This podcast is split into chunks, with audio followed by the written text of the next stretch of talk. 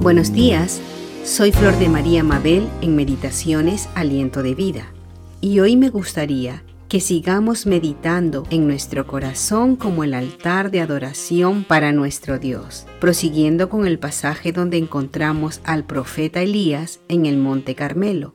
Vimos a Elías arreglando el altar de Dios que estaba destruido, arruinado y lleno de escombros, por cuanto el pueblo de Israel ya no adoraba más a Dios, sino que tenía otros dioses, otros ídolos, y descuidaron por tanto el altar del verdadero Dios.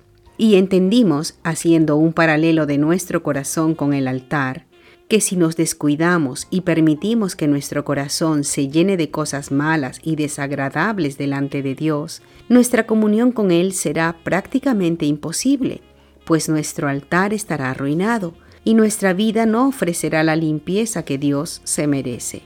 Veamos ahora los dos siguientes versículos de este pasaje, en Primera de Reyes, capítulo 18, verso 36 al 38. Dice, cuando llegó la hora de ofrecerse el holocausto, se acercó el profeta Elías y dijo, Jehová, Dios de Abraham, de Isaac y de Israel, sea hoy manifiesto que tú eres Dios en Israel y que yo soy tu siervo, y que por mandato tuyo he hecho todas estas cosas.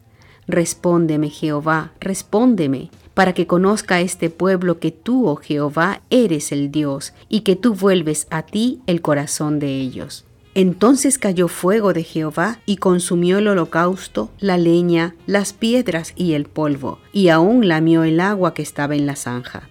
Qué impresionante, ¿verdad? Primero Elías arregló el altar que había estado arruinado, limpió el lugar, puso piedras nuevas para levantar un nuevo altar, luego colocó la leña, cortó el buey y lo colocó sobre la leña para ofrecerlo como holocausto para Dios el Señor. Y ahora lo vemos orando, clamando a Él para que Dios se manifieste y muestre su aceptación a su adoración.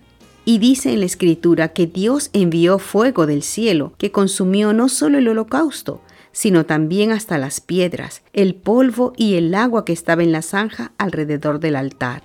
Es que, hermanos, cuando Dios ve nuestro altar ya arreglado, limpio, libre de toda inmundicia y cosas que le desagradan, entonces cuando oramos a Él, él puede manifestarse grandemente en nuestras vidas.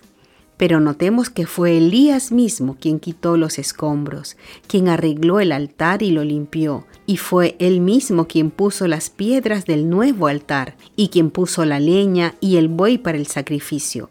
O sea, que debemos ser nosotros quienes nos humillemos delante de Dios y quitemos de nuestro corazón lo que no es bueno. Entonces podremos levantar un nuevo altar Oraremos a Dios y Él nos escuchará y mandará el fuego de su Espíritu a quemar lo que nosotros le estamos sacrificando. Nuestra oración y arrepentimiento sinceros harán esto posible y sentiremos el poder de su presencia en nuestras vidas. Levantemos un nuevo altar para nuestro Dios y gocemos de su presencia. Hasta otro día.